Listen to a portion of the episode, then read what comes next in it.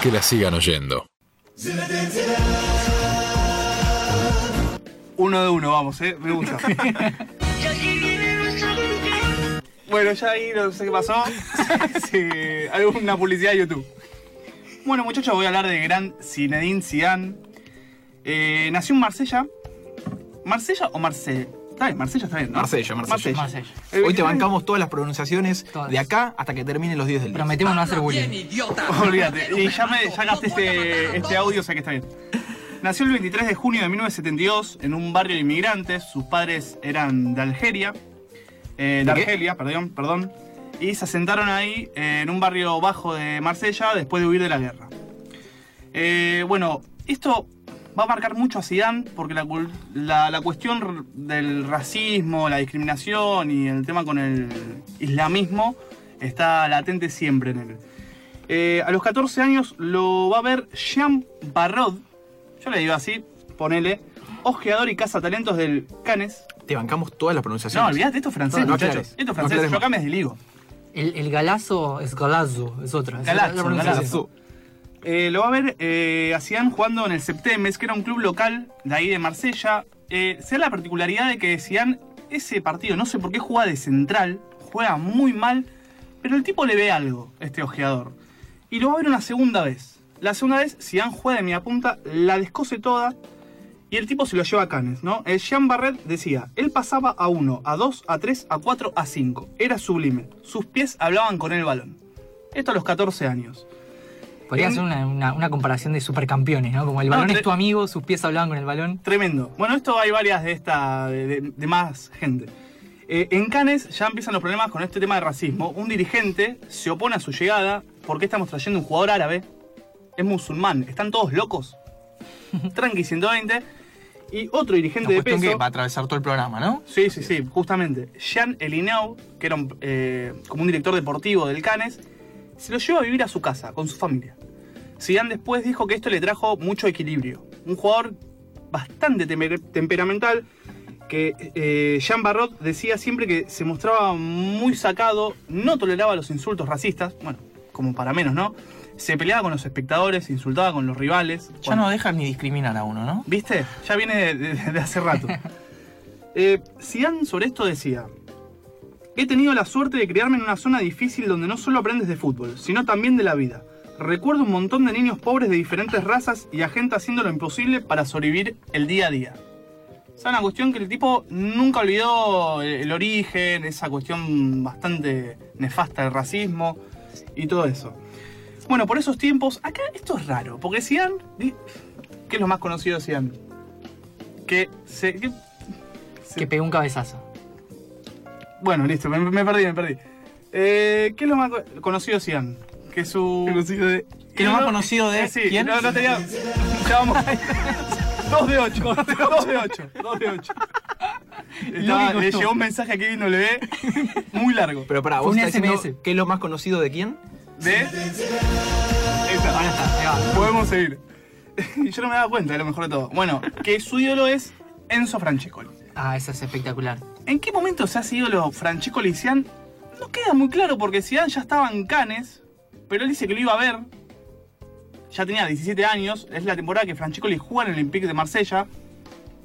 Eh, que Zidane siempre dice que él se enamora de Francescoli, que lo veía en las gradas, nunca había tenido contacto con él.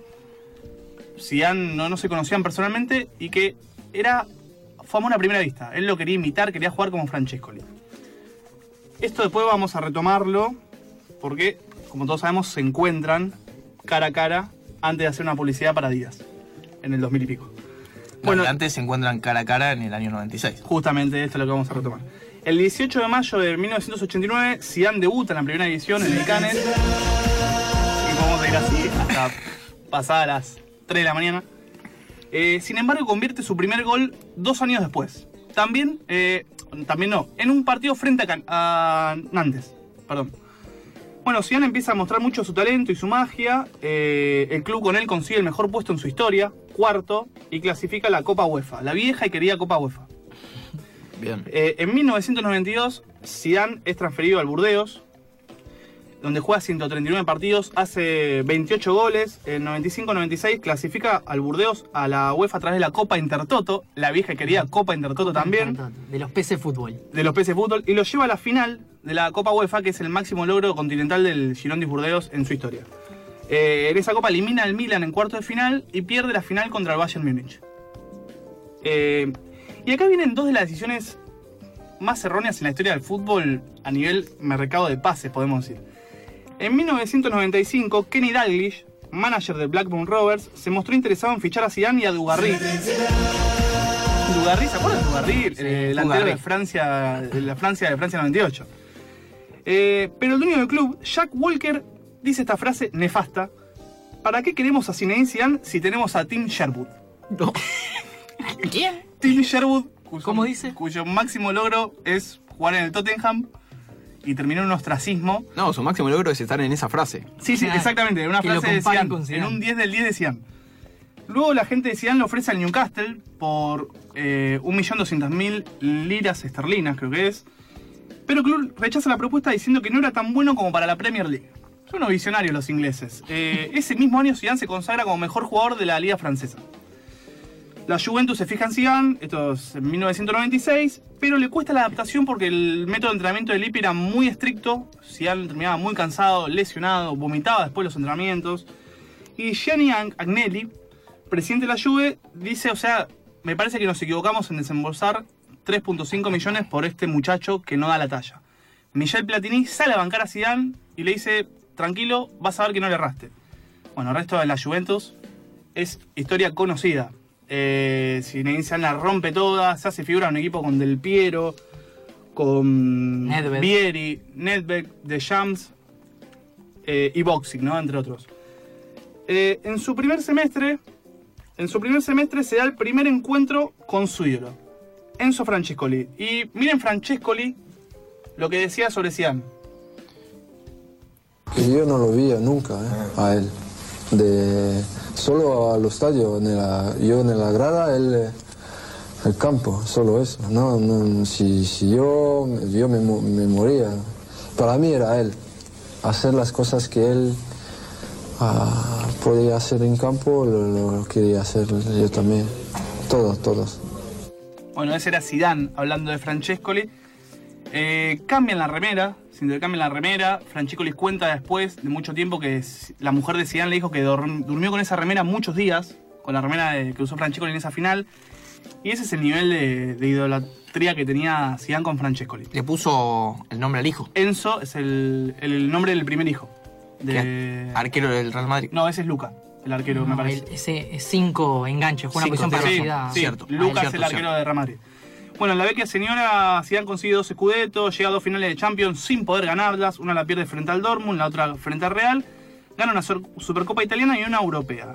Eh, él recuerda esa época y dice, mi época en Italia me enseñó lo que es ganar, la importancia de ganar. Festeja Kevin W desde el otro lado. Buen festejo. Buen festejo. Bueno, Zidane ahí eh, mantiene ese carácter complicado. En el 2000-2001 Juventus queda eliminada en la fase de grupos. Pega un cabezazo terrible a un jugador del Hamburgo, Hocken Kicks. Le dan dos fechas eh, y se termina yendo... Atentos a ese dato. ¿Pega Sí, un cabezazo? Pega un cabezazo. Antecedentes. Esto, sí, antecedente. Eh, y ahí se va al Real Madrid. ¿Cómo cuenta esta historia? Florentino Pérez se lo encuentra en una cena en Mónaco, una cena en la UEFA, y le da una servilleta, todo muy romántico, ¿eh? le da una servilleta en la cual escribe en francés, ¿querés jugar en el Real Madrid? Y Zidane dice, oui. A partir de ahí, un año antes de que se concrete la transferencia, fue esto. Empiezan las negociaciones, termina siendo traspaso récord, 77 millones de, de euros Qué locura. paga Real Madrid por, por Zine- Zinedine Zidane, que llega a los Galácticos. Los famosos Galácticos, ahí se saca la espina, ganó la Champions League, eh, se consagra campeón de... Ahí está el ruidito este que está... em, se consagra campeón de la Champions, gana un par de ligas. Y Alfredo Di Stefano eh, dijo de él, domina la pelota y es un espectáculo ambulante. Juega como si tuviera guantes de seda en cada pie. Vale la pena ir al estadio. Es uno de los mejores que he visto. Esto dijo en el 2003 cuando ganó el premio futurista de la UEFA del año. Eh, se retira en 2006 después de una conferencia de prensa muy parecida a la que hizo ahora. eh, con Florentino Pérez, le agradece a Florentino Pérez, a Real Madrid, que lo mejor es que se vaya, para dejar de armar el plantel para lo que viene, y se va ovacionado. El último partido fue frente a Villarreal, Y el dato es que se intercambia la remera, la última remera que usó con Juan, Juan Román Riquelme. Buen dato. La última remera en el Real Madrid. Si de mí dependiera hacer un equipo, Riquelme jugaría siempre, dijo Zidane, un fanático también de Juan Román. El último partido en el Bernabéu, el equipo lució una remera con la inscripción Zidane 2001-2006 debajo del escudo y en la tribuna se vio una bandera que decía gracias por tu magia. Hasta acá la parte clubes. Rapidito lo que fue Zidane en la selección. Zidane en la- la selección debuta el 7 de agosto de 1994 en un amistoso contra República Checa donde convierte los dos goles cuando entra. Sin embargo, le costó mucho adaptarse hasta lo que podemos decir el Mundial 98. Que Zidane ahí, otro, otra expulsión de Zidane en la fase de grupo frente a Arabia Saudita, se pierde el último partido de grupo y octavo final contra Paraguay, le cuesta muchísimo a Francia ese partido. Poco recordada esa expulsión también. Un patadón, fue roja directa, Sí, sí. dos fechas. Eh, Zidane vuelve para los cuartos de final contra Italia y Cesare Maldini, Cesare Maldini, pónganle como Maldini, técnico de Italia, miren lo que dice, eh, como para darle ánimo a sus jugadores. Yo daría cinco jugadores míos por tener a Zidane en mi equipo. Ese es el espíritu que yo quiero en un técnico para darle apoyo a sus jugadores. Bueno, Zidane no había marcado goles hasta la final, le hace dos a Brasil, la rompe toda. Yo en ese momento me enamoré de Zidane, ese partido, fue espectacular, dos goles de cabeza, siempre de cabeza, ¿no? Eh, y Zidane siempre recuerda esto y dice, siempre recordaré toda esa gente celebrando y cantando en las calles. El color de la piel no importaba más, solo había alegría. Siempre será uno de los mejores del mundo, eh, uno será, siempre será uno de los mejores momentos de mi vida. Bueno, llega el Mundial eh, 2004, la Euro, eh, Francia queda eliminada, Zidane se retira, vuelve para el 2006, porque el equipo no daba para más. El 2006, los dos partidos que yo mejor le vi jugar a un jugador en un Mundial, contra España Coincido. y contra Brasil. Contra Brasil. Increíble lo que juega Zidane en ese partido. No voy a. Maradona. Así que. Increíble. eh, me excuso. Llega el momento de la final, la nefasta final, con que se recibe la roja de parte de Elizondo. ¿Cuántas cosas también se hablaban antes? Porque Francia casi no se clasifica en la primera fase, que Zidane La no daba mano. para más, ¿No era que la- Francia la mano? Me acuerdo mucho de Walter Nelson. ¿No fue esa? Walter Nelson lo mataba a Zidane en las transmisiones. Y Y la es- final que puede ser calificada de nefasta, pero el tipo va y pica un penal en una final. Primer penal picado en la historia de una, de una final. Descomunal. Y él dice sobre esa expulsión, ante algunas situaciones prefiero morir a pedir perdón. Eso me pasó con Materazzi en la final de 2006.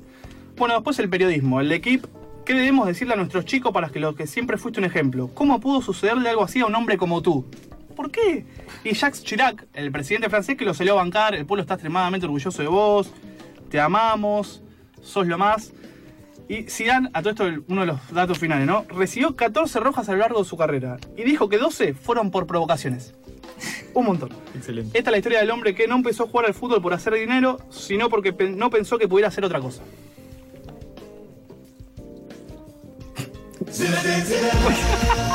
Yo creo que el, el- el historial es El timing. 3 de 18, pero está bien. Que la sigan oyendo. Que la sigan oyendo.